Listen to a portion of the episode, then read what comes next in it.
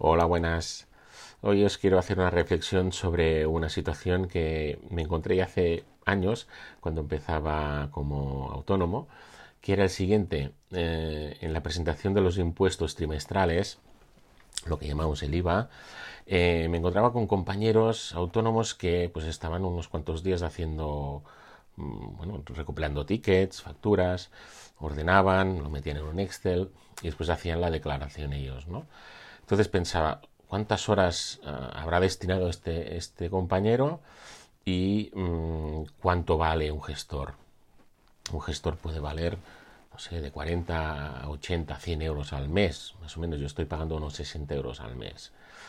¿De acuerdo? Entonces, eh, muchos de esos profesionales ya su precio ahora ya era, mm, era más que estos 50 o 60 euros al mes.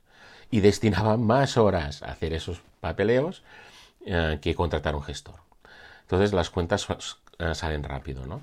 Ah, yo he tenido siempre un gestor, ya lo comenté en otro episodio, porque todo el tema de números pues me da bastante respeto y prefiero que lo, lo lleve directamente un profesional.